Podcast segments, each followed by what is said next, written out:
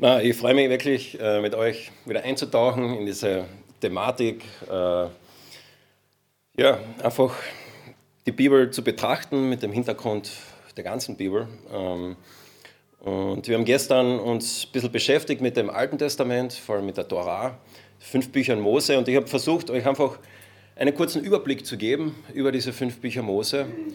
Und dass diese fünf Bücher Mose eine Geschichte sind. Höhepunkte, die hat Tiefpunkte dieser Geschichte. Und ich habe versucht, euch äh, nahezulegen, euch zu überzeugen, dass die Lösung dieser Geschichte, der Höhepunkt dieser Geschichte nicht das Gesetz ist, sondern was anderes. Und zwar zwei Dinge, auf die die Torah nach vorne schaut. Zwar das eine ist das Eingreifen Gottes in der Zukunft. Und das zweite ist dieser König, der einmal kommen wird. Und jetzt haben wir ähm, von der Torah, wo sie geschrieben worden ist, ca. 1400 vor Christus, bis zur Zeit Jesus, einen relativ langen Zeitraum. Und da ist viel passiert. Äh, wir lesen das im restlichen Alten Testament, was da alles passiert ist. Und wir wollen uns das heute ein bisschen anschauen und wollen uns anschauen, wie war die Zeit, wo Jesus gelebt hat. Wie haben die Juden damals in dieser Zeit die Torah gesehen?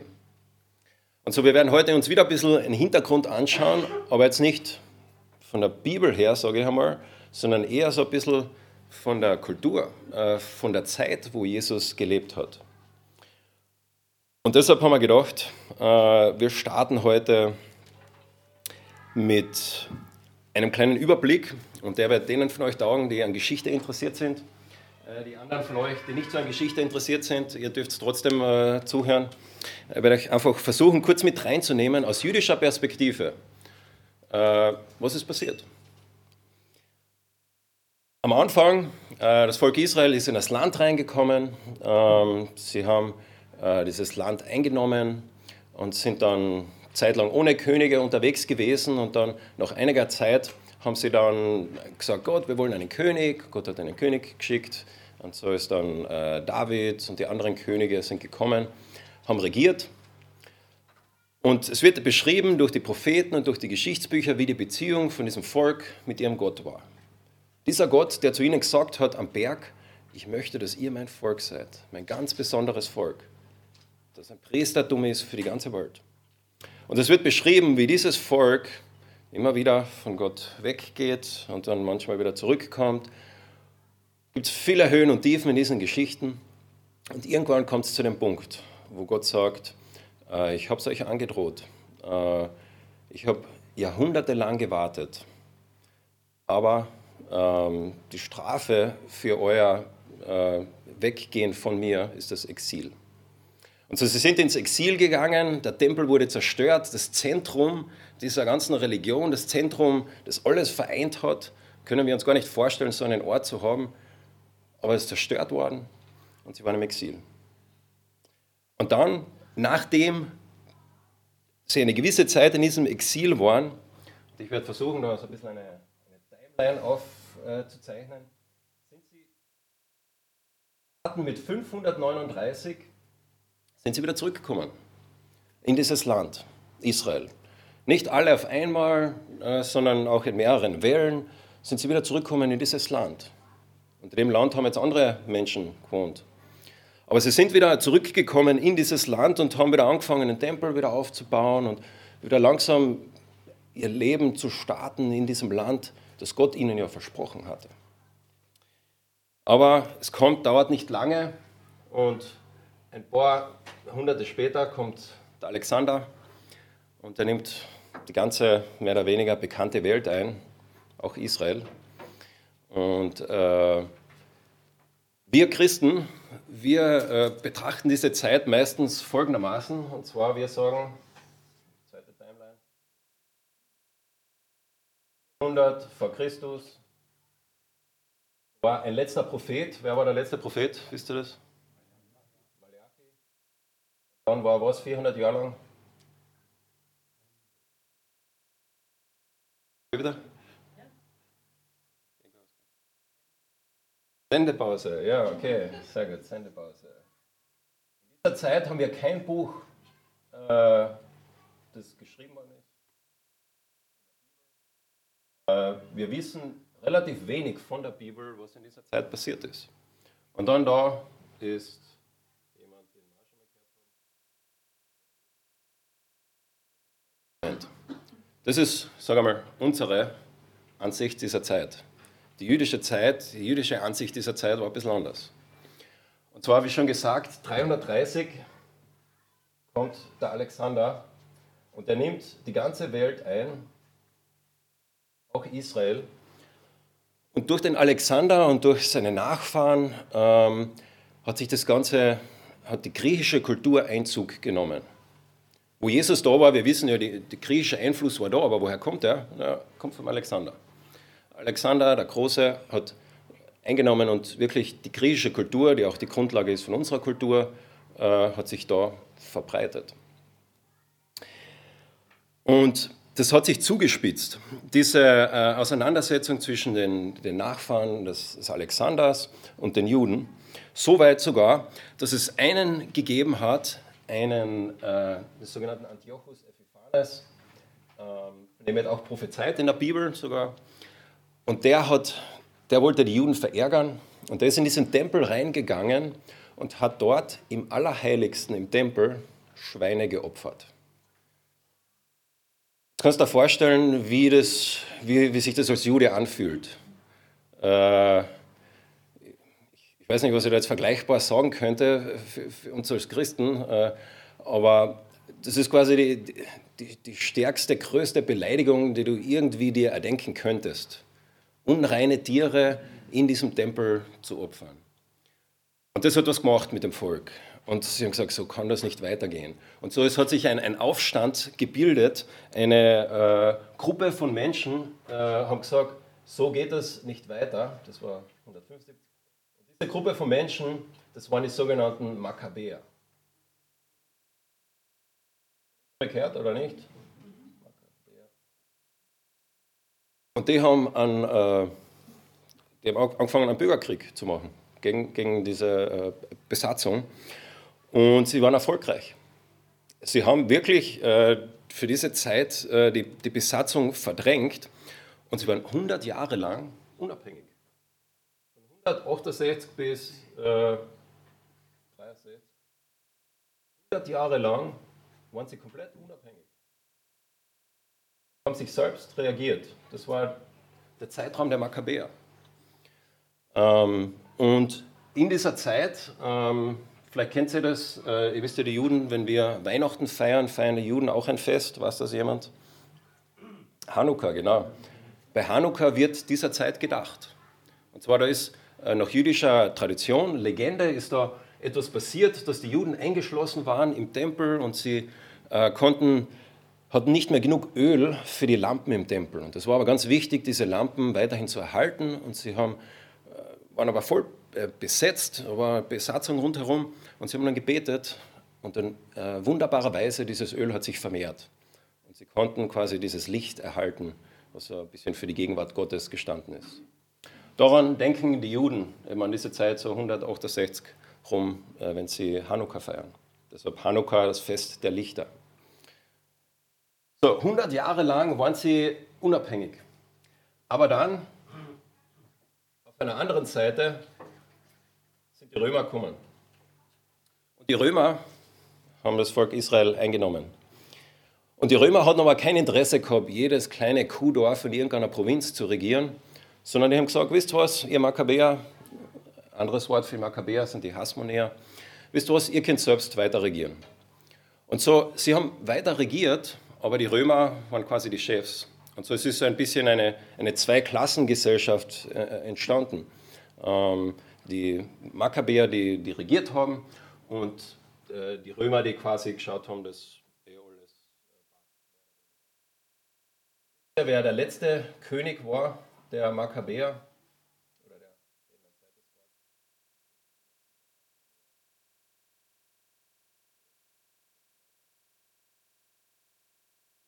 wer der der letzte König war, war der Herodes. Herodes war der letzte der Hasmonäer. War nicht selbst ein, ein Makkabäer, aber er hat reingeheiratet in diese Familie und äh, hat quasi da regiert. Und die jüdische Zeitlinie, jetzt wird es ein bisschen eng bei mir in der Geschichte. Das nächste Wichtige, was dann da passiert ist, ist 70 nach Christus.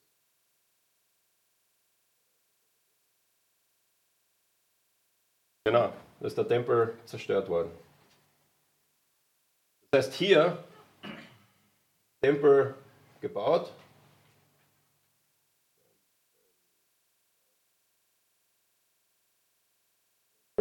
Zerstört.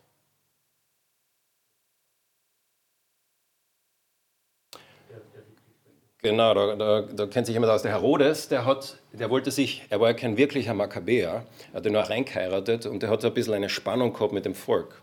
Und der Herodes war klug, er hat gewusst, äh, was ist den, den Juden wichtig? Ähm, der Tempel.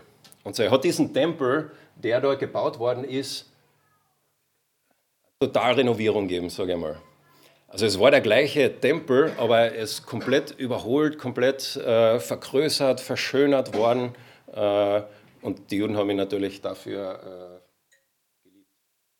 Ähm, aber es war de facto äh, der gleiche Tempel. Also ihr wisst, vielleicht im, im, in manchen Büchern, in den Chroniken lesen wir, wie die, wie die Juden den Tempel bauen und dann sagen sie, was ist das für ein erbärmlicher Tempel?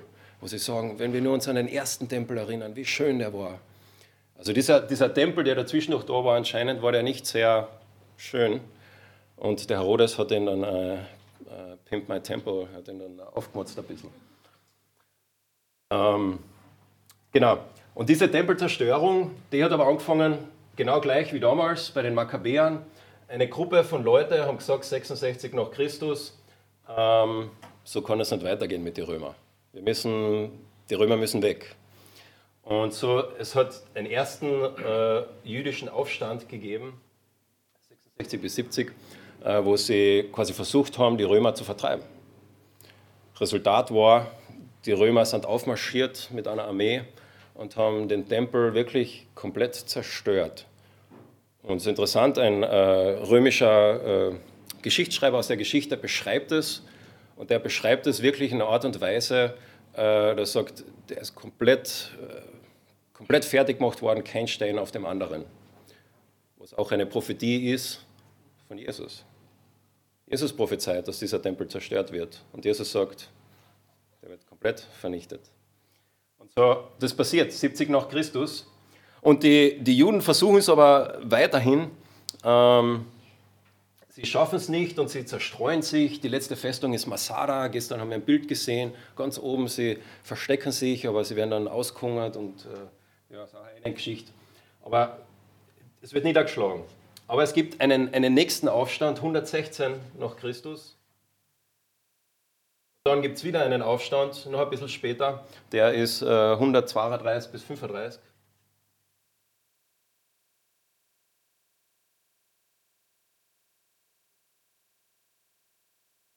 Der, der, Führer damals war der Bar Kochba, was interessant für uns ist als Christen. Der Bar Kochba hat von sich behauptet, er ist der Messias. Und er hat eine gewisse Anzahl von Juden überzeugt, dass er der Messias ist. Und was macht der Messias? Der Messias kommt und vertreibt die Römer. Und das hat er gemacht, hat auch einen, einen, einen Propheten gegeben, der ihm bestätigt hat, ja, das ist der Messias. Und, äh, aber ja, ist vernichtet worden, sind geschlagen worden. Und das Resultat war da zu dem Zeitpunkt, ein Jude durfte nicht mehr in Jerusalem leben. Alle Juden mussten aus Jerusalem raus. So, sie sind raus in die ganze Welt. Bis 1947. 2000 Jahre später. So, das ist der Zeitraum aus jüdischer Perspektive. Und in diesem Zeitraum ist aber auch geschriebenerweise viel passiert. Äh, die ganzen Apokryphen sind dort geschrieben worden, die Bücher die, die, Übersetzung der Bibel ins Griechische wurde gemacht. Also es, die, die Leute waren beschäftigt in dieser Zeit, die Juden. Und so aus jüdischer Perspektive könnte man nicht sagen, okay, 400 Jahre nichts passiert, sondern da ist viel passiert. Das war ein anderes Volk, eine andere Kultur wie zur Zeit von Mose. So dieser Zeitraum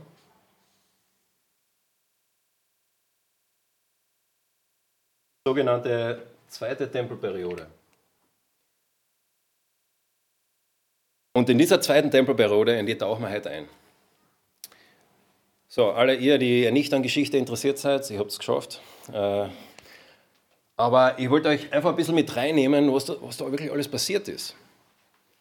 Das Zentrum in dieser Zeit war wie vorher der Tempel, das Heiligtum, wo alles zusammengelaufen ist. Und so, wir schauen uns jetzt heute ein bisschen an, wie, wie war diese Kultur und wie haben diese, diese die Juden in dieser Kultur, wie haben die das Gesetz verstanden? Gestern war irgendeine Frage, wie haben denn die Juden die Torah verstanden? Genau um das geht es heute. Und zwar das Erste, was sie gemacht haben, sie haben einmal gezählt. Gezählt, wie viele Gesetze gibt es überhaupt in der Torah? Was das jemand zufällig? 613, genau. 613 Gesetze haben sie einmal gezählt, damit sie mal wissen, okay, was will Gott eigentlich, wie viele Gesetze wir einhalten. Ähm, und wenn du diese Gesetze dir jetzt durchlesen würdest, dann würdest du merken, ja, es wird viel geklärt, geregelt, aber es wird nicht alles geregelt. Es gibt viel, was irgendwie nicht erklärt wird, viele Bereiche, wo, wie soll der Priester das jetzt genau machen? Ja, es wird ein bisschen beschrieben oder ein bisschen beschrieben, aber nicht genau. Oder was darf man jetzt da am Sabbat wirklich tun? Es wird gesagt, so, so circa, aber aber wie jetzt genau in, in unserer Zeit, in unserer Kultur? Die Frage war, okay, zum Beispiel, darf man, was darf man am Sabbat tragen? Es, es, es wird äh, ausgesprochen, dieses Gebot, äh, am Sabbat sollst du nicht arbeiten.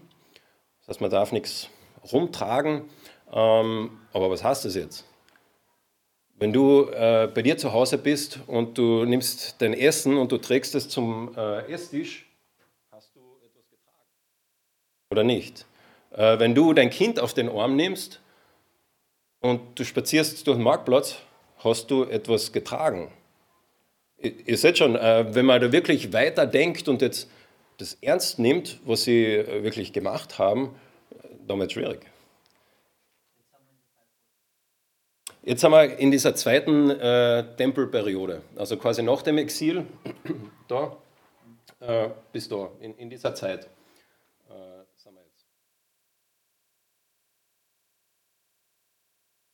Vielleicht noch zur Erklärung. In dieser, in dieser im Exil äh, ist, sie haben den Tempel nicht gehabt und deshalb sind Bücher wichtiger geworden. Und deshalb haben sie auch angefangen, die Torah viel intensiver zu studieren. Und dort hat es dann angefangen, und das haben sie dann mitgenommen, in, in, äh, zurück wieder zum, zu ihrem Land sind. Also, was ist, was ist Tragen? Äh, man könnte jetzt sagen, ja, so genau ist das nicht. Ne? Aber äh, das ist ein heiliger Gott. Und, und, wenn du liest, manche Geschichten, die passieren, wenn du in Berührung kommst mit einem heiligen Gott, äh, dann überlegst du dir genau, wie du damit umgehst. Und so, wie sind die Juden, wie ist diese Kultur damit umgegangen? Naja, sie haben gesagt, es gibt nicht nur das schriftliche Gesetz, sondern es gibt auch das mündliche Gesetz. Und da kommen wir jetzt äh, zu zwei Wörtern, die ich euch heute zumute. Äh, ist ja noch ein Vor, da, da könnt ihr noch denken.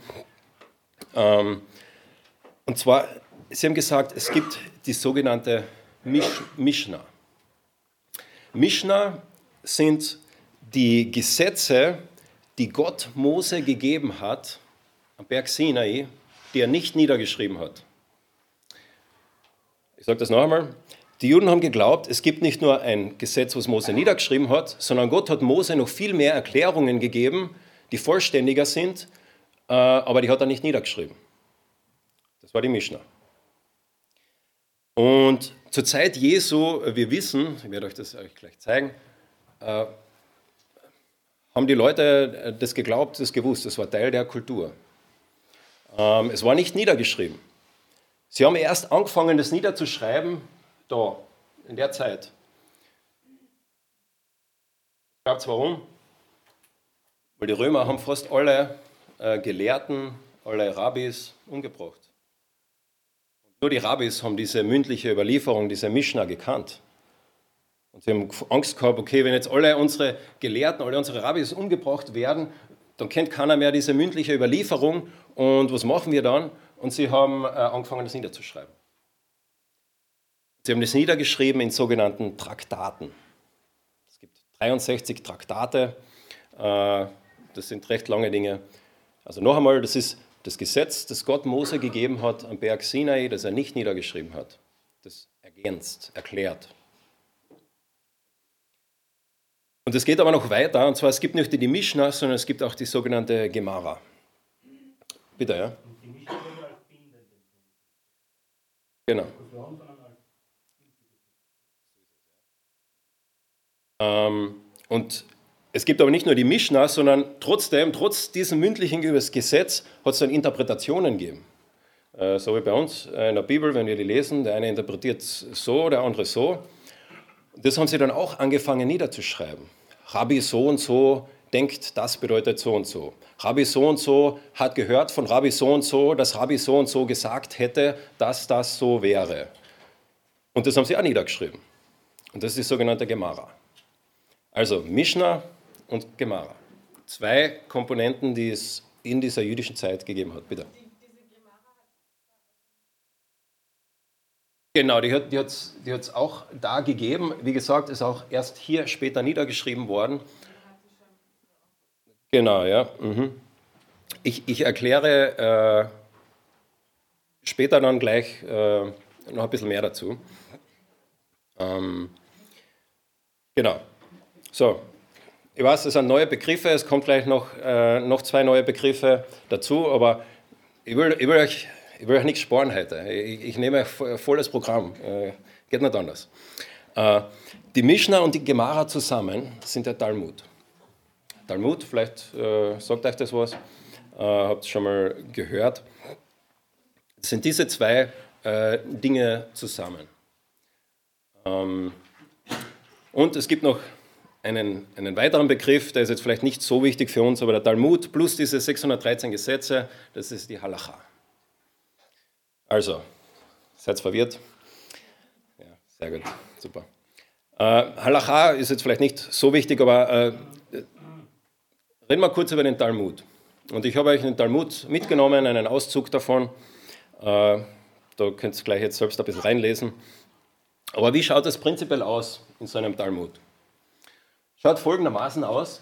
Also man hat einen, ein Thema, einen Vers. Und diesen Vers, zu dem hast du natürlich nicht nur das Geschriebene, sondern wie gesagt, Gott hat Mose auch was mündlich gesagt. Und das Mündliche, das ist quasi die Gemara. Das ist jetzt da eins, äh, wo die Gemara niedergeschrieben worden ist. Ah, Entschuldige, danke. Mishnah, danke, danke. Die Mishnah. Ähm, und Zweitens wäre dann die Gemara. Das heißt, das ist das, was dann die Rabbis gesagt haben, Rabbi so und so sagt so und Rabbi Ra denkt das und, Rabbi und so weiter. Ähm, ist auch niedergeschrieben worden. Und dann ist jetzt für unsere Zeit äh, nicht so relevant, das 3 und 4 kommen später, die kommen erst im Mittelalter. Äh, Rabbi 3, das, äh, das dritte, das ist einer der bekanntesten Rabbis, die es überhaupt gegeben hat im Judentum, der war im, im, im äh, Mittelalter. Das war der sogenannte Rashi. Und das vierte sind dann andere Kommentare. Also das ist quasi Ergänzungen später und das ist quasi, was die zur Zeit Jesu, was sie gekannt haben, die Leute. Ähm, und heute, wenn du heute mit einem Juden redest, dann ist das der Talmud, eine Talmud-Seite. Es kommt, der Ursprung ist das Gesetz, die Tora. Und das haben sie gemacht, damit ergänzt erweitert.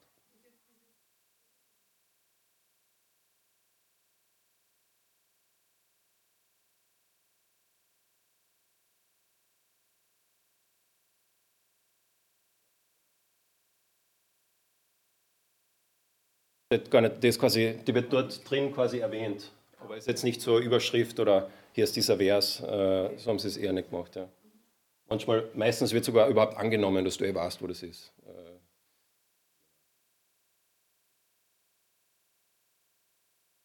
Genau. Ja, ja, ja, ja, ja, ja. Mhm. Genau. Das kann ich nicht lesen, das ist ja Aramäisch. Äh, Aramäisch und Hebräisch haben die gleichen Schriftzeichen, aber äh, Mishnah ist Hebräisch, äh, Gemara ist Aramäisch. Äh, und ist aber von einer verschiedenen anderen Periode. wie, Deu wie Deutsch und Althochdeutsch oder Englisch, Altenglisch. Also das könnt ihr jetzt nicht lesen. Also ich kann das äh, Hebräisch zur Zeit von der Bibel lesen und das, äh,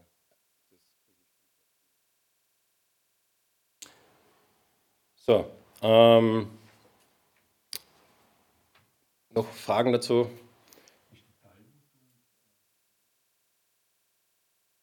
Frage. Ähm, würden verschiedene Traditionen im Judentum anders beantworten? Ähm, aber ganz grundsätzlich äh, ist die Torah ist, hat schon einen besonderen Stellenwert. Aber die mündliche Überlieferung und die schriftliche Überlieferung war gleichwertig.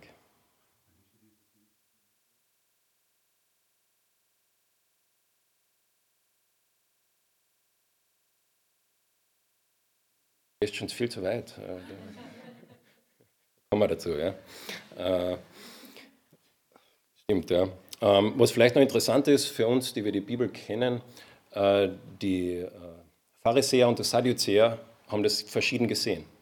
Die Pharisäer, für die war das, das, das Schriftliche und das Mündliche gleichwertig und die Sadduzäer, die haben gesagt, nur das Schriftliche. Die haben die mündliche Überlieferung haben sie nicht geglaubt. Aber die Sadduzäer, das waren diejenigen, die im Tempel gedient haben. Was ist passiert? Der Tempel ist zerstört worden. Es gibt heute keine Sadduzäer mehr. Die Pharisäer haben überlebt, ja, Sadduzäer keiner. Von dem her das Judentum heutzutage sieht das gleichwertig. Ja?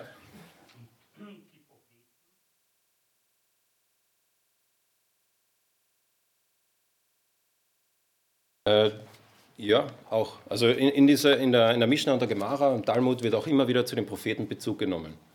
Ähm,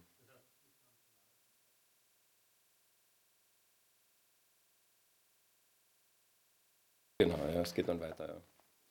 Ja. Ähm, und immer gedacht, das Interessanteste wäre, wenn ich jetzt einfach so reinschmeiße in ein neues Thema, dass ich euch einmal den Talmud mitnehme. Und zwar, ich habe euch äh, einen Ausschnitt genommen. Da habt ihr jetzt einen Ausschnitt aus der Mishnah und einen Ausschnitt aus der Gemara. Äh, es ist auf Deutsch, keine Sorge. Ähm, und dort geht es jetzt darum, äh, um den Sabbat und eben, was man am Sabbat tragen darf oder nicht. Und ich habe euch nur sechs Seiten mitgenommen. Das Ganze geht dann noch so circa 20 Seiten weiter, aber ich glaube, ihr versteht es dann, äh, wie das ist. Und ich würde jetzt Folgendes vorschlagen, und zwar, dass ihr vielleicht in Paare zu zweit maximal zu dritt vielleicht äh, zusammengeht und einfach mal ein bisschen lest. Ich will jetzt nicht versuchen, alles ganz genau zu verstehen, aber einfach mal so ein bisschen ein, ein Gefühl zu bekommen. Vielleicht könnt ihr euch gegenseitig erklären. Äh, ihr werdet merken, es ist vielleicht nicht immer ganz so einfach zu verstehen, aber ich möchte, dass ihr ein bisschen ein, ein Gefühl bekommt für, für das, was da äh, passiert ist. Okay? Und ich habe euch ganz oben die,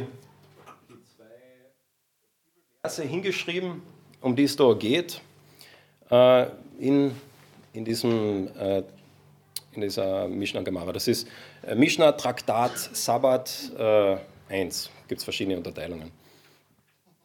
Genau.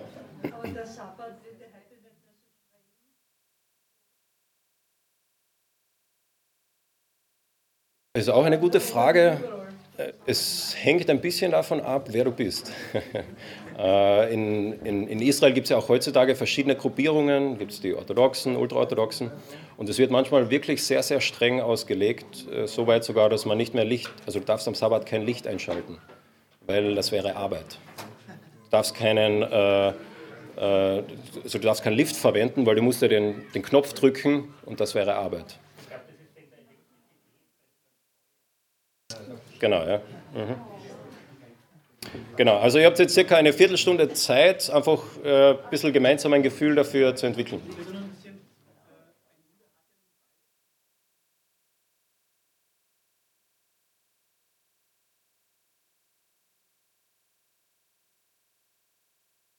Ähm, ich sage da ein bisschen mehr dazu noch äh, heute am Abend oder morgen, ähm, aber ein Jude, von einem männlichen Jude wurde sowieso erwartet, dass er die, die Tora auswendig konnte und auch, je nachdem, wie weit du gegangen bist, die Mishnah und die Gemara. Also das wurde erwartet. Äh, Und auch äh, Frauen haben einen gewissen Anteil in der Tora, also auswendig gelernt. Die haben 5. Mose, Psalmen und äh, noch irgendwas auswendig lernen müssen. Ja.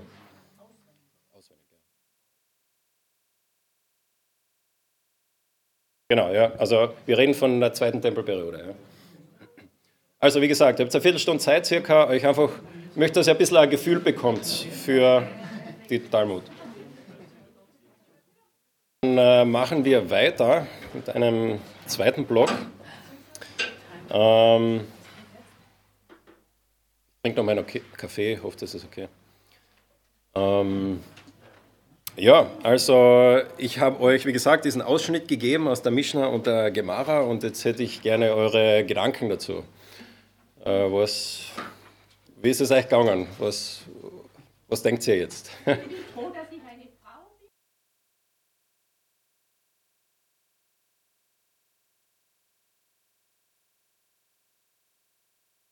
Das ist ein guter Punkt, ja. Könnt ihr euch vorstellen, wie das zu einer Zwei- oder Drei-Klassengesellschaft geführt hat? Weil erst wenn du das überhaupt warst, kannst du dem folgen. Sprich, je mehr du weißt, umso heiliger bist du, umso äh, gerechter bist du. Und das trennt. Und das sehen wir auch in der jüdischen, in der zweiten Tempelperiode. Das ist, ist so, ja. Die Pharisäer ganz einen anderen Status haben Okay, ja, also ich werde jetzt nicht das genau erklären, das äh, ist jetzt nicht mein Ziel, aber ich wollte einfach ein bisschen mit reinnehmen. Äh, äh, und keine Sorge, wir kommen noch zur Bergpredigt, vielleicht schon heute Vormittag, vielleicht am Abend, schauen wir mal. Aber was interessant ist, ein, einen Gedanken möchte ich dazu abgeben. Was sagt Jesus in der Bergpredigt?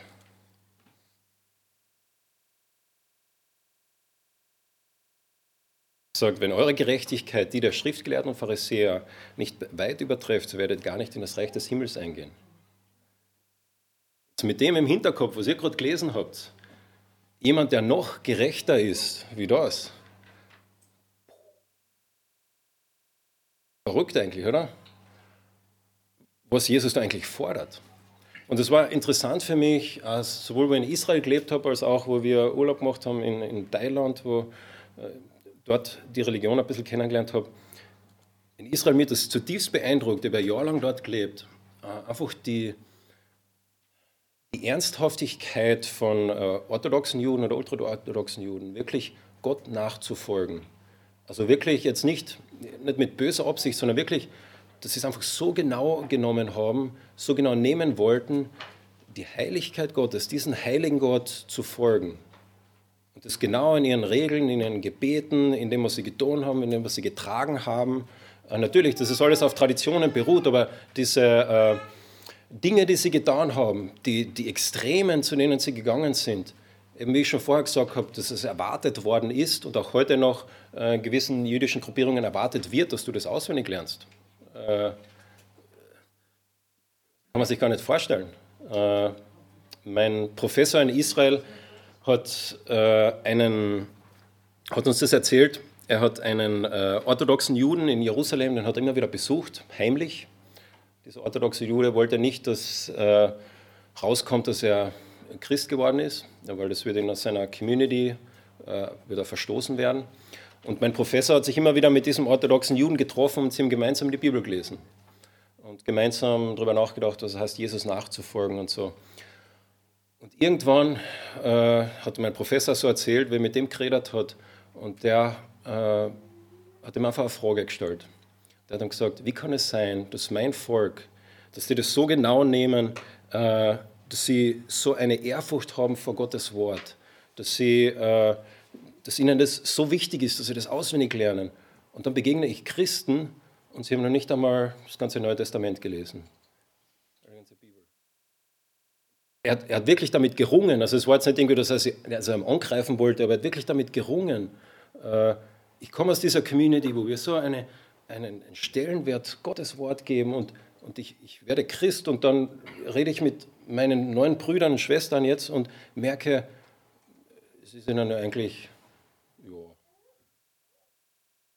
Es hat mich bewegt, wo, mir, wo mein Professor mir das so gesagt hat und jetzt eben auch mit diesem Hintergrund, wie ernst sie das genommen haben, diesem heiligen Gott zu folgen.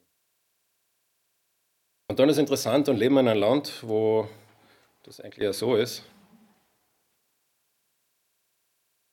Ich bin ja nicht so schlecht, äh, habe ich noch keinen umgebracht, oder? Spannend. Diese zwei Extreme.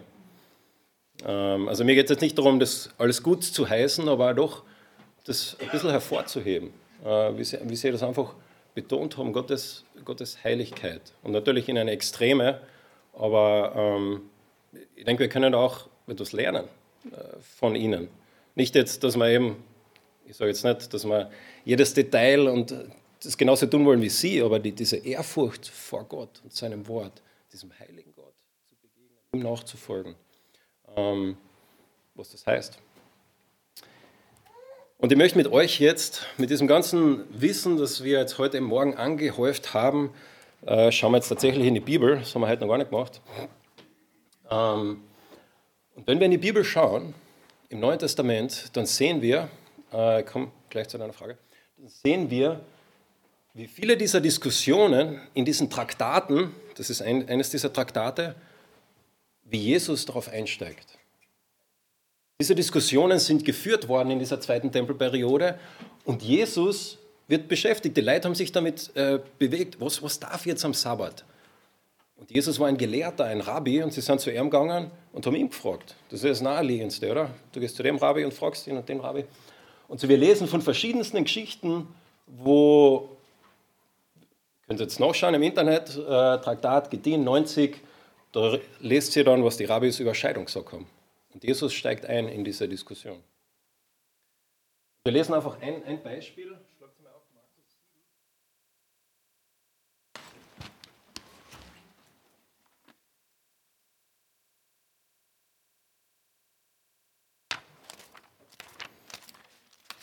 Markus 7 lesen die ersten sieben Verse.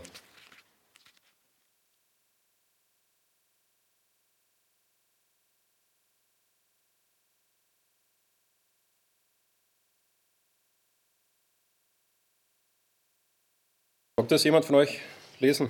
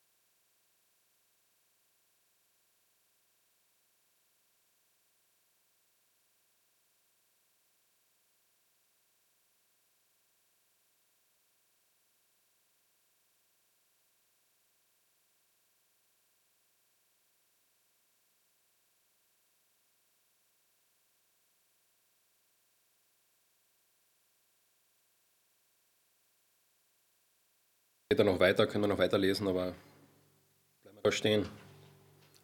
Zwei Dinge möchte ich euch zeigen. Zum einen seht ihr das wie die Überlieferung der Alten, heißt in meiner Übersetzung, ähm, in Vers 3, ähm, Vers 5 wieder und dann ähm, Jesus sagt, das sind Lehren, die Menschengebote sind.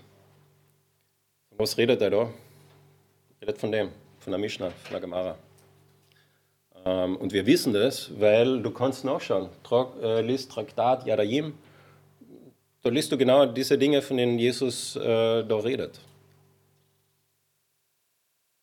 Und es ist spannend, wie, wie antwortet Jesus ihnen? Jesus hätte so viele Möglichkeiten gehabt, ihnen zu antworten. Aber er antwortet ihnen mit ihrem eigenen Buch. Er sagt, wisst ihr, Jesaja hat das schon gesagt. Er spielt die Karten zurück und er sagt ihnen, ihr habt die Danach, das Alte Testament, nicht verstanden. Ihr seid komplett in die falsche Richtung gegangen. Jesaja hat ja schon gesagt, was hat er gesagt? Ihr seid Heuchler. Ihr ehrt mich mit meinen Lippen, damit ihr das tut, damit ihr äh, die Dinge so genau tut, wie ihr wollt, aber mit eurem Herzen seid ihr fern.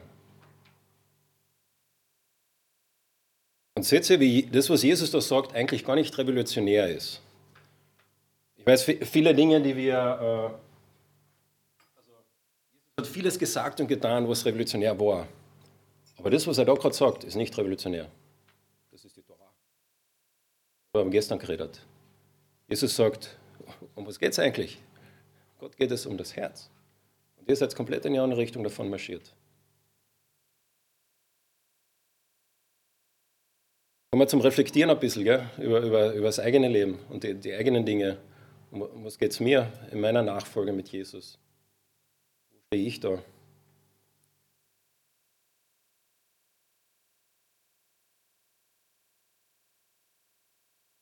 Also äh, die Torah sind die fünf Bücher Mose, die Tanach wäre quasi das Alte Testament. Der Jesaja wäre der Tanach. Ja. Ähm, das Zweite, was ich da interessant finde an dieser Geschichte, Jesus ist eingestiegen in die Diskussion. Jesus hat sich mit dem beschäftigt, mit dem die Leute sich beschäftigt haben. Wir können heute sagen, okay, sagen wir uns ehrlich, wen interessiert es, ob der Krug gewaschen ist oder das gewaschen ist, ist uns ja furz egal, oder? Aber damals zu der Zeit war das eine Frage. Was es heißt, Gott nachzufolgen, ob du diesen Krug richtig vorher gewaschen hast oder nicht. Aber Jesus steigt ein in diese Diskussion. Ich, äh, ich stelle mir das manchmal so vor, Gott im Himmel, vielleicht schlagt sich äh, die Hand äh, Stirn und denkt sich, oh meine Güte. Aber er steigt ein darauf, auf das, wo diese Kultur in der Zeit gerade steht. Ich bin davon überzeugt, dass Gott auch heute einsteigt in unsere Kultur. Und so, keine Ahnung, vielleicht wenn äh, Jesus heuer gekommen wäre, hätte er dann über den Thermomix DM6 geredet und erklärt, äh, was das bedeutet und mit Nachfolge und so weiter. Oder er hätte erklärt, wie Microcontroller, äh, Dinge, die, die wir heute kennen, die uns beschäftigen, die jeder weiß, er wäre darauf eingegangen. Bin ich davon zutiefst überzeugt. Und ich denke, wir als seine Nachfolger haben auch die Aufgabe, darauf einzugehen die Fragen, die in unserer Gesellschaft, in unserer Zeit gestellt werden, darauf Antworten zu finden. Jesus hat nicht gesagt, ah, ihr blöden Pharisäer, äh, fragt mir was anderes, sondern er hat geantwortet. Ich denke, auch wir müssen uns fragen, was sind die Fragen unserer Zeit? Wie begegnen wir als Kirche der LGBTIQ-Plus-Community?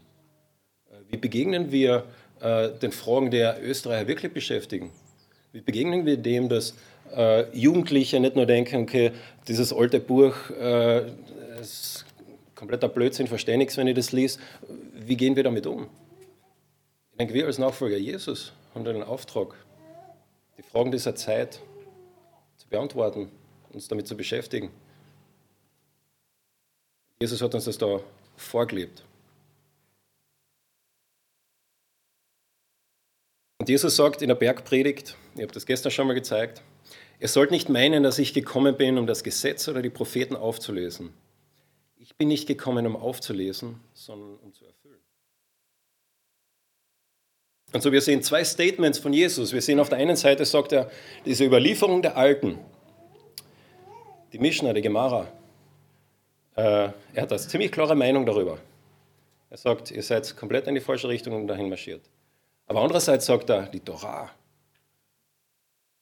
gültig. Ich bin nicht gekommen, um komplett was Neues zu bringen, sondern ich bin gekommen, um das zu erfüllen. Wir springen sehr schnell von Gott hat die Menschen geschaffen, Sündenfall und dann kommt Jesus und alles wird neu. Aber Jesus sagt, ich bin eigentlich ein Teil dieser Geschichte, die Gott schreibt mit dieser Welt.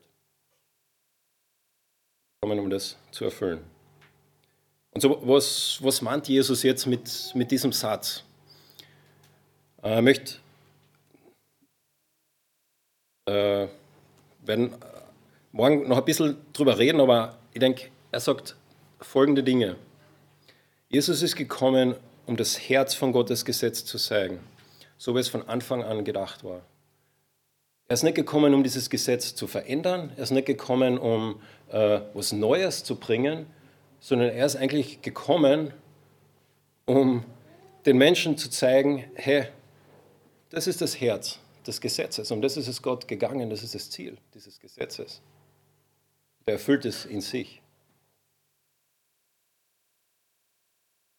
Und dann, ich denke auch, dass er gekommen, und gesagt, gekommen ist und gesagt hat, ähm, dass durch das Einhalten gewisser Regeln können wir uns Gottes Gegenwart nicht erarbeiten. Das, das war die, die Frage eigentlich von dieser ganzen Mishnah und von dieser Gemara. Okay, wie, wie kann Mensch mit diesem heiligen Gott leben? Wie kann ein Mensch diesem heiligen Gott nachfolgen? Und Jesus sagt, die Überlieferung der Alten ist komplett in die falsche Richtung gegangen. Jesus sagt, das ist nicht die Lösung. Er sagt, ich bin gekommen, um die Torah, das Alte Testament in mir zu erfüllen.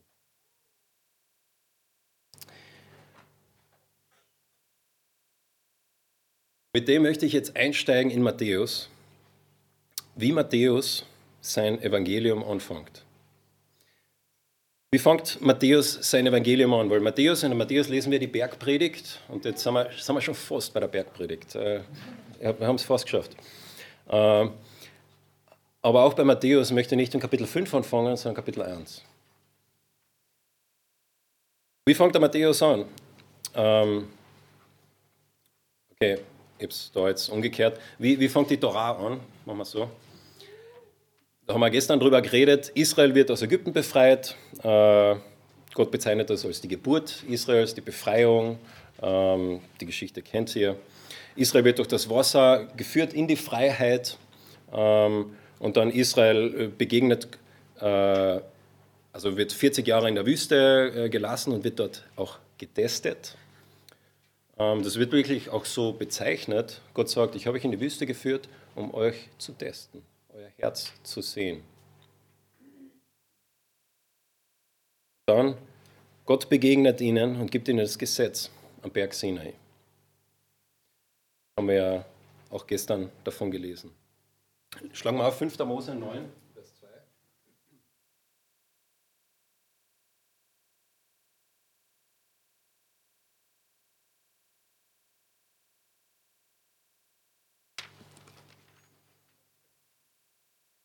9, äh, Vers 9. Entschuldige. Im ganzen fünften Mose wird die Geschichte Israels noch einmal erzählt. Und Mose erzählt auch, was passiert ist. Und erzählt, wie er auf diesen Berg hinaufgeht. Und in Matthäus 5, äh, 5. Mose 9, 9 heißt es, und als ich auf den Berg gegangen war, um die steinerne Tafel zu empfangen, die Tafeln des Bundes, dem der Herr mit euch machte, da blieb ich 40 Tage und Nächte lang auf dem Berg und aß kein Brot und trank kein Wasser. Gott begegnet Mose auf diesem Berg und gibt ihnen das Gesetz. Und äh, wird dort beschrieben, äh, wenn man dann weiterlesen würde, wie, wie das genau sich zugetragen hatte. Aber jetzt ist interessant, das ist der Backdrop, das ist der Hintergrund von dem, wie die ganze Bibel anfängt mit diesem Volk Israel. Und wie fängt Matthäus an, das Evangelium? Fängt an mit Jesus Geburt und dann erzählt er, dass er in Ägypten war. Weiter erzählt er dann von Jesus Taufe, wie Jesus im Wasser untergetaucht, untergetaucht worden ist äh, und dort quasi das der Start seines öffentlichen Dienstes ist. Was macht Jesus nach seiner Taufe? Er geht 40, lang, 40 Tage lang in die Wüste und wird dort in der Wüste versucht. Äh, wird auch dort gleich bezeichnet, er wird getestet. Auch mit ähnlichen Dingen, mit denen Israel getestet worden ist. Dann Matthäus 5, was macht Jesus? Lesen wir Matthäus 5, die Verse 1 bis 2.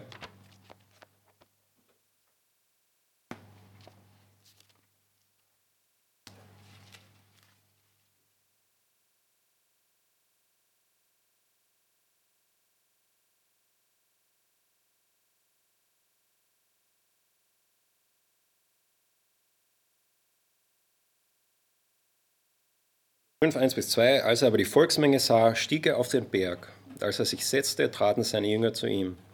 Und er tat seinen Mund auf und sprach. Wieder ist das Volk, die Nachfolger, das sind Juden, das Volk Israel, sind an einem Berg.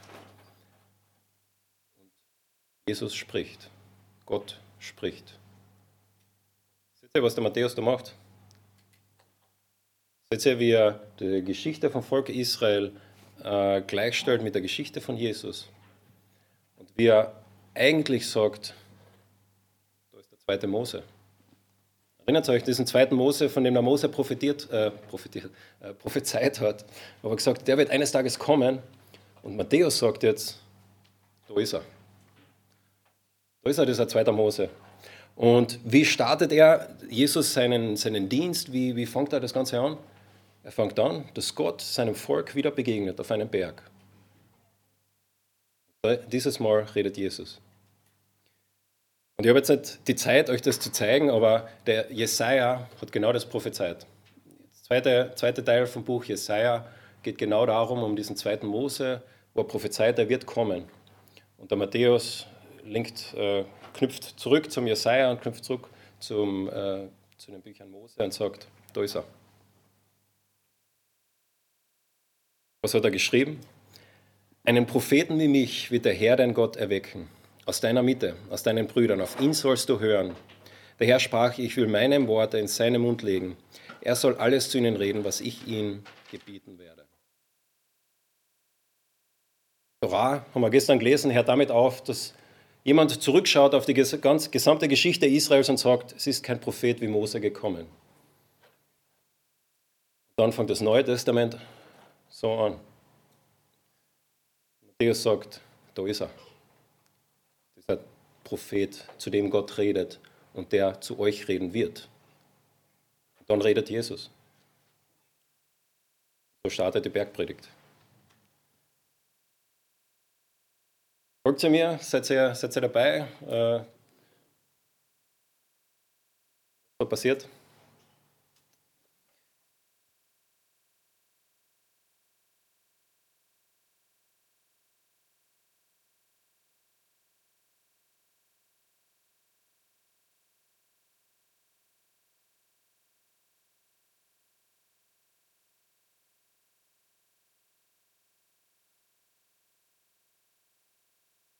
Ganz genau. Ähm,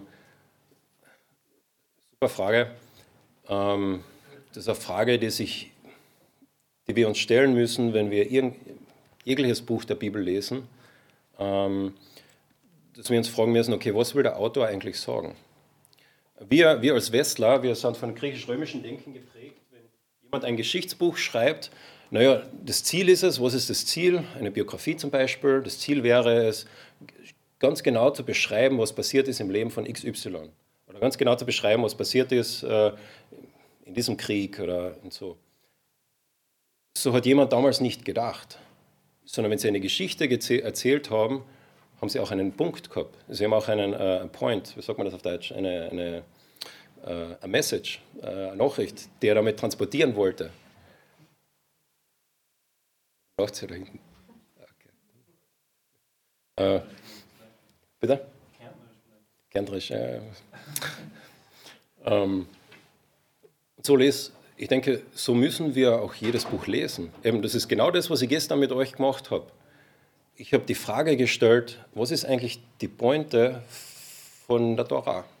Was ist der, der, äh, die Pointe von dieser Geschichte? Wenn ihr Narnia lest, was kennt ihr Narnia? Äh, keiner würde auf die Idee kommen, dass, dass C.S. Lewis einfach eine Geschichte erzählt hat, einfach so ohne eine Pointe. Na, klar, er, er wollte irgendeinen Vergleich ziehen, er wollte etwas aussagen. Und ich würde behaupten, es ist nicht anders in der Bibel. Und deshalb, jetzt kommen wir auf deine Frage zurück, auch der Matthäus hat eine Pointe. Und seine Pointe ist, diesen Jesus in einem Licht zu werfen, damit jeder Leser versteht, äh, wer er ist dass er dieser zweite Mose ist, dass er der prophezeite Messias ist, dass er die Alte Testament erfüllt hat. Und das sieht man ganz besonders gut, wenn man es vergleicht mit anderen Büchern, äh, mit, mit Lukas, Markus äh, äh, oder Johannes. Es ist der gleiche Jesus, aber sie haben eine andere Pointe dieser Geschichte. Das heißt nicht, dass sie die Geschichte irgendwie verfälschen oder, oder äh, äh, schönreden oder so, Nein, aber dass sie, wie sie diese Geschichte von Jesus erzählen, sie möchten etwas transportieren.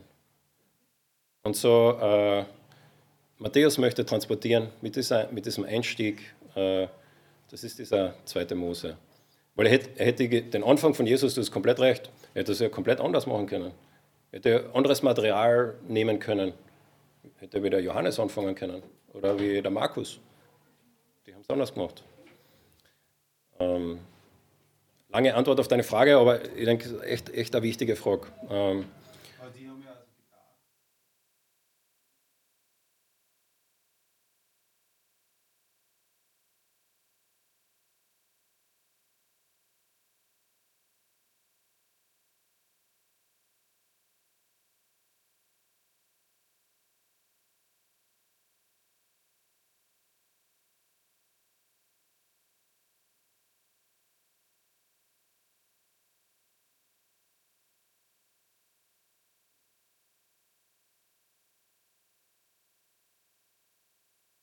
Ja, das, das stimmt.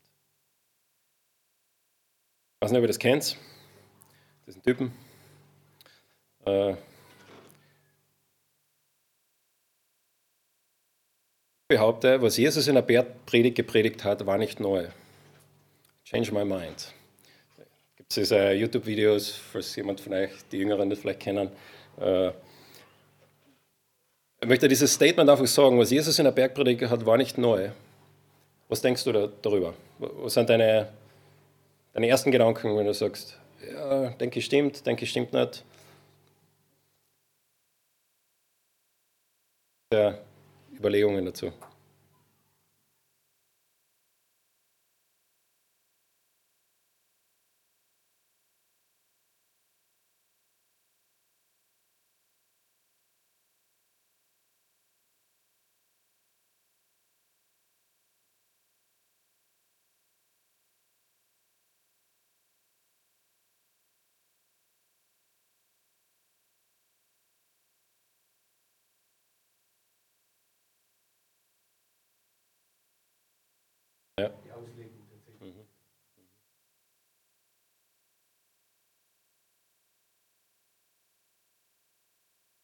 Ich habe eigentlich äh, halbwegs ein Pushback erwartet jetzt zu diesem Statement, aber es macht es mir viel zu einfach.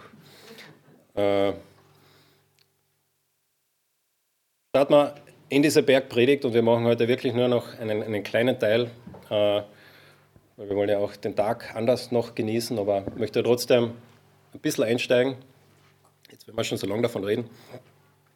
Ähm, wer, ist, wer sind überhaupt die, die, äh, die Zuhörer von der Bergpredigt? Zu wem redet Jesus? Zu wem? Zu seinen Jüngern, ja, genau. Also, er redet nicht zu Ungläubigen. Er redet, ich sage es einmal in unserer evangelikalischen Sprache, er redet zu äh, gläubigen Menschen. Interessant. Und was würdet ihr sagen, was ist der, der Hauptpunkt? Was, was will Jesus transportieren? Äh, wenn, wenn er über die Predigt, jede Predigt hat irgendwie eine Überschrift oder einen Hauptsatz. Äh, habt ihr eine Idee? Was würdet ihr sagen? Was, was ist der Hauptkern von Jesus seiner Predigt?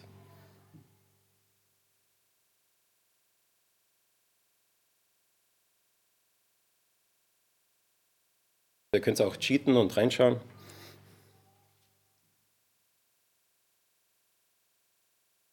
Oder gibt es überhaupt? Hat er keinen? Könnte auch sein. Ja. Hat einfach verschiedene Themen, die ihn beschäftigen.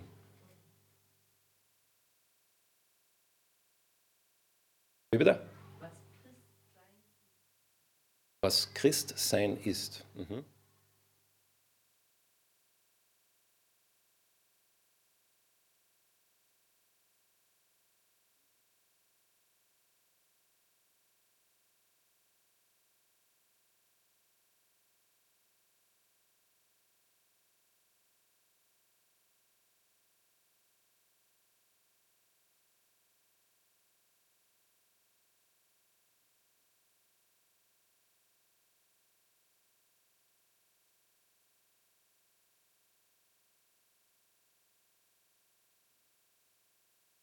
Ja, äh, ich werde deine Frage nicht beantworten, aber äh, wir kommen dazu. Ja. Also, ähm,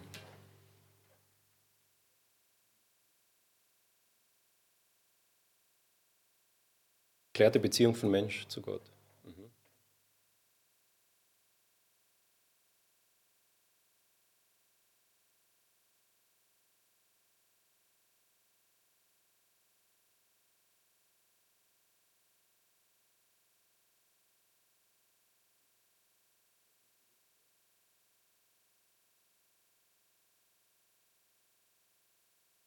Ja. Ich glaube, das ist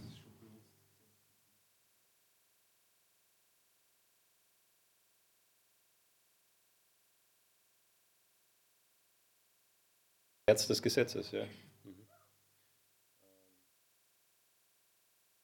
Das sind sehr, sehr, sehr, sehr gute Antworten. Lesen wir, wie Jesus seine Predigt anfängt. Und das ist so weit, wie wir heute kommen werden, den ersten Satz. Wir wollen ja nicht zu viel auf einmal machen. Gell? In 5, äh, Matthäus 5, Vers 3, wie fängt Jesus an? Glückselig sind die geistlich Armen, denn ihrer ist das Reich der Himmel. Und ich denke, Jesus fängt aus einem gewissen Grund damit an, mit diesem ersten Satz. Er fängt an mit dem Reich der Himmel, mit dem Reich Gottes. Und wenn du ein paar Verse vorher liest, dann liest du, dass Jesus das Reich Gottes gepredigt hat. Und wenn du Matthäus weiterliest, dann liest du, wie Jesus, wie es immer wieder heißt, und Jesus predigte über das Reich.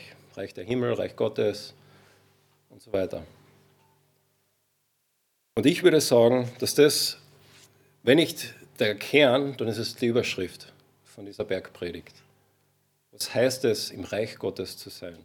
Was heißt es, äh, in diesem Reich, das ja versprochen worden ist? Erinnert euch, Abraham ist versprochen worden, ein Land, Nachkommen und Segen. Und dieses Land, um das geht es ja, dass, äh, dass wir eines Tages in einem Reich mit Gott gemeinsam leben werden. Und Jesus sagt jetzt Folgendes. Lass mir dir etwas erzählen über das Reich Gottes, wie das ausschaut. Und wir als Evangelikale, äh, wir würden sagen, Beziehung zwischen Gott und Mensch, und das stimmt. Weil das heißt es ja, mit Gott zu leben. Die Beziehung, wie kann die Beziehung mit Gott und Mensch ausschauen? Darum geht es in der ganzen Bibel. Also ich sage nicht, dass ihr falsch seid, aber ich, ich würde sagen, Jesus hat es ein bisschen anders äh, aufgezogen. Das Reich Gottes. Wir schauen uns jetzt zum Abschluss von äh, heute Vormittag noch ein kleines Video an. Ähm, ich weiß nicht, ob ihr das kennt, das Bibelprojekt. Sagt euch das was? Äh, die sind super, erstklassig. Und schauen uns einfach eine kurze Erklärung, drei Minuten an. Äh, was ist das Reich Gottes überhaupt? Dass das funktioniert mit dem Sound. Die Bibel gebraucht die Begriffe Himmel und Erde, um von zwei Dimensionen zu sprechen. Gottes Welt und unsere Welt. Okay, unsere Welt kenne ich sehr gut. Es gibt Bäume, Flüsse, Berge.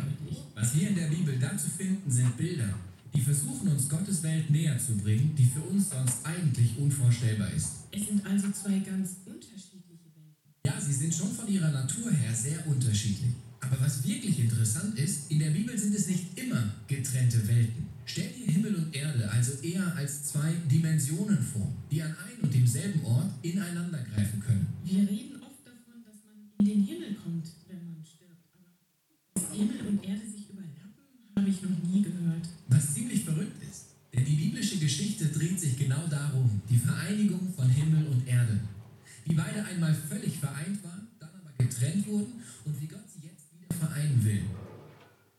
Gehen wir nochmal zurück zum Anfang. Völlig vereint waren. Ganz am Anfang der Bibel wird der Garten Eden nämlich so beschrieben. Es ist ein Ort, wo Gott zusammen mit den Menschen in perfekter Harmonie wohnt, ohne Trennung. Die Menschen gestalten diese Welt als Gottes Partner, damit die Welt aufblüht und wunderschön wird. Aber wir Menschen hatten unsere eine Welt ohne ihn erschaffen. Ja, und so haben wir jetzt zwei getrennte Welten.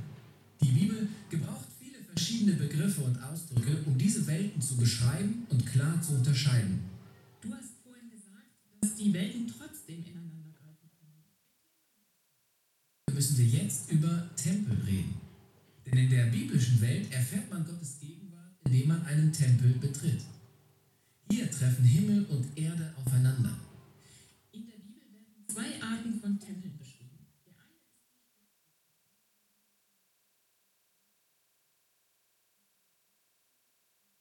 ist Obstbäumen, Blumen und Engelsstatuen geschmückt und mit Gold und Juwelen dekoriert. All das wurde so gestaltet, um einem das Gefühl zu geben, zurück im Garten Eden zu sein. In der Mitte des Tempels gab es den Bereich, der das Allerheiligste genannt wurde. Man könnte ihn den Hotspot von Gottes Gegenwart nennen. Wir können dort also wieder ganz nah zu Gott kommen. Nicht so schnell, denn mit dem Tempel kommt auch ein Problem. Gottes Bereich ist gefüllt von seiner Gegenwart, also auch mit Güte, Recht und Schönheit. Aber der menschliche Bereich ist voll von Sünde, Unrecht und allen hässlichen Folgen. Aber wie können sich diese Bereiche überschneiden? Die Lösung lautet durch Tieropfer. Das klingt ja schräg. Man könnte die Idee von Tieropfern so beschreiben. Wenn das Tier stirbt, ist es so, als würde es die Sünde aufsaugen und so einen sauberen Bereich hinterlassen.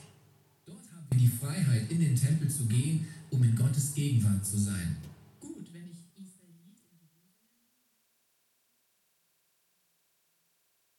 Du hast gesagt, in der Bibel geht es um die Wiedervereinigung.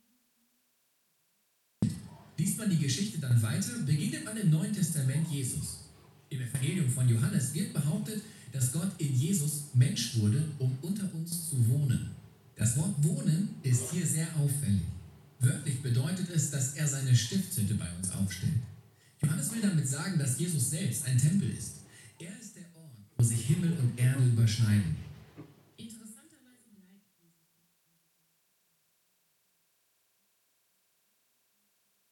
Mit Sündern, heilt Menschen von Krankheiten und vergibt ihnen ihre Sünden. Im Grunde schafft er kleine Himmelsbereiche, wo Menschen in Gottes Gegenwart sein können und das mitten in einer Welt voller Sünde und Tod. Außerdem erzählt er überall davon, dass das Reich des Himmels nah ist. Und er sagt seinen Jüngern, sie sollen regelmäßig beten, dass Gottes Reich komme und sein Wille geschehen soll, wie im Himmel, so auf Erden. Viele fühlen sich jedoch von Jesus bedroht, sodass sie Allerdings sollten wir da zurück zu einer Szene springen, wo Johannes der Täufer über Jesus sagt, seht, hier ist das Opferlamm Gottes, das die Sünde der ganzen Welt wegnimmt. Jesus wird also nicht nur als Genau. Das Kreuz ist also der Ort, an dem Jesus die Sünde aufsaugt, um einen reinen Ort zu schaffen, der nicht wie bei den Tieropfern räumlich begrenzt ist. Das Opfer von Jesus hat die Kraft, sich immer weiter auszubreiten und Himmel und Erde immer mehr zu vereinen.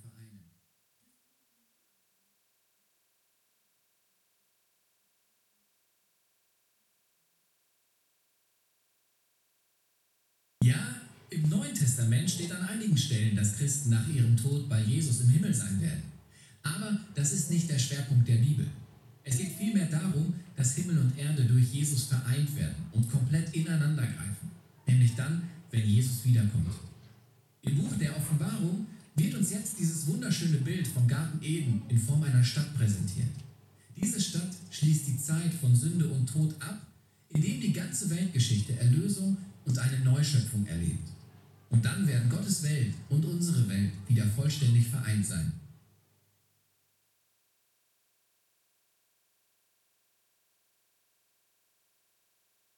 Also wenn ihr das Bibelprojekt nicht kennt, sie machen sehr coole Videos, sehr ansprechend. Und sie haben versucht, dort zu erklären, eigentlich die Geschichte der Bibel.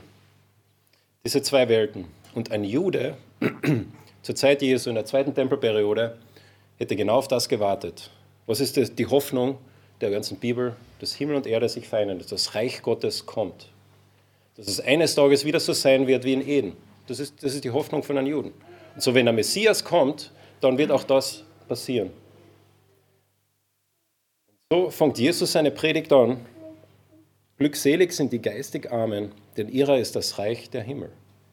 Er fängt genau mit diesem Thema an, mit dem großen Thema, das drüber steht. Wie können Himmel und Erde vereinen? Wie können wir zurück zu diesem Garten Eden kommen? Und er sagt ihnen Folgendes.